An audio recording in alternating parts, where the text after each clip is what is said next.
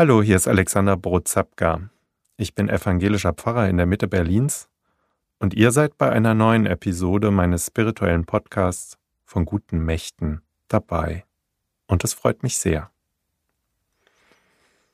Heute fahre ich fort mit meiner kleinen Reihe Spirituelles am Wegrand, in der ich euch von meinen Begegnungen auf unserer Fahrradtour im Bayerischen Wald, an der Donau und durch den Schwarzwald erzähle.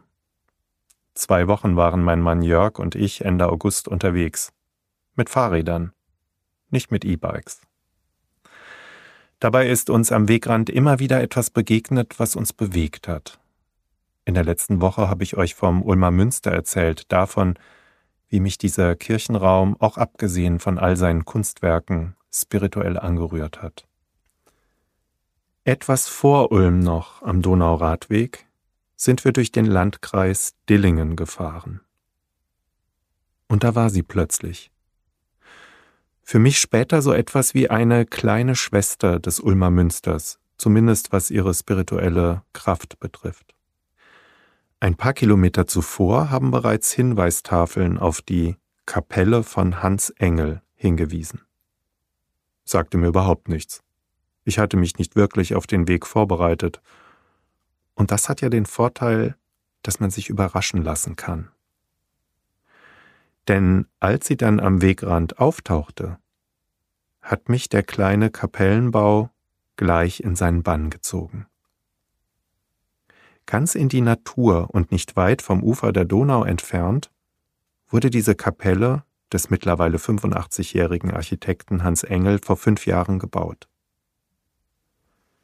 Sie bildet mit einem kreuzförmigen Grundriss von gut fünf mal fünf Metern einen offenen Raum, getragen durch fünf Rundsäulen aus Lärchenholz, die ein flaches Holzdach tragen. Ein bisschen wirkt die Kapelle wie ein kleiner römischer Tempel. An drei Seiten sind als Wände große Glasscheiben zwischen die Rundsäulen eingelassen. Sie werden zu grünen Wänden dass sie transparent den Blick in die Umgebung freigeben, auch auf die vier Blutbuchen, die in den vier Ecken der Kapelle gepflanzt wurden.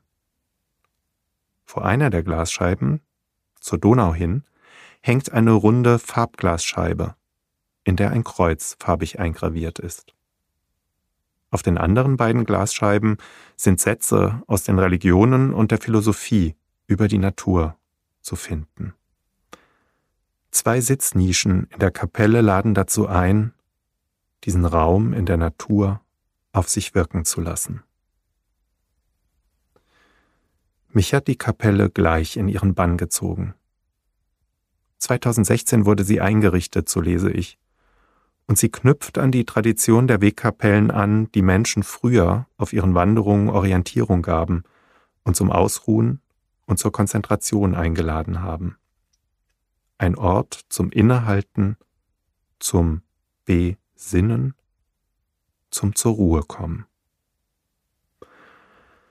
Hans Engel nimmt mit seiner Kapelle dieses Konzept auf, weitet es aber ins Heute. Auf den Glasscheiben sind Sätze aus dem ersten Teil der Bibel und dem Neuen Testament, aus dem Koran und von einem Philosophen geschrieben. Und auch ein Weisheitsspruch aus der indigenen Bevölkerung in Amerika, über den ich noch lange nachdenke und der mich viele Kilometer des weiteren Weges begleitet. Wir müssen von Zeit zu Zeit eine Rast einlegen und warten, bis unsere Seelen uns wieder eingeholt haben. Da sitze ich nun in einer der beiden Sitznischen der Kapelle, ich getriebener Mensch, der irgendwie ständig unterwegs ist.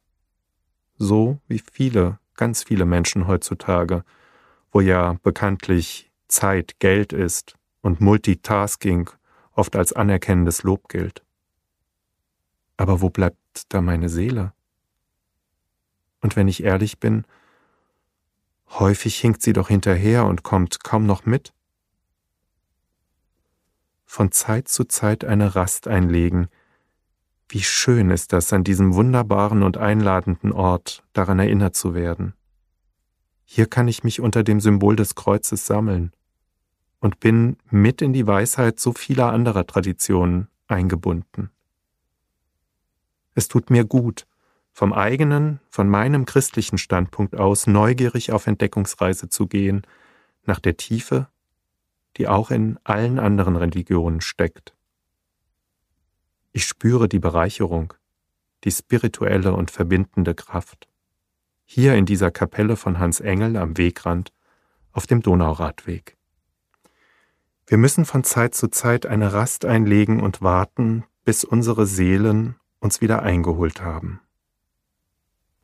Ich habe Gina von der Kapelle und von diesem Satz erzählt. Erinnert ihr euch?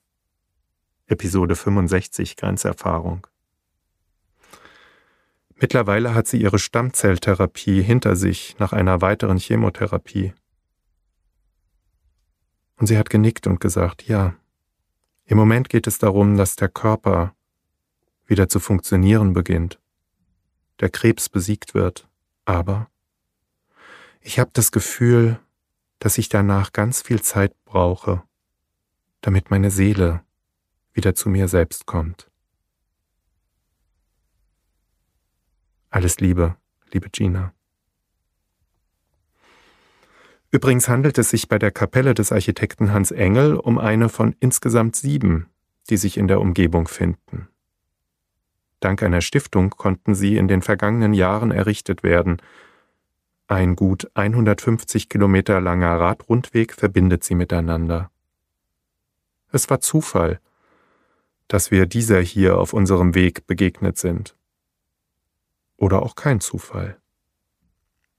Alle Kapellen, so lese ich im Internet unter www.siebenkapellen.de, sieben als Zahl und nicht ausgeschrieben, alle diese Kapellen sollten aus Holz gebaut werden, und auch das Kreuz soll in allen als Symbol vorkommen.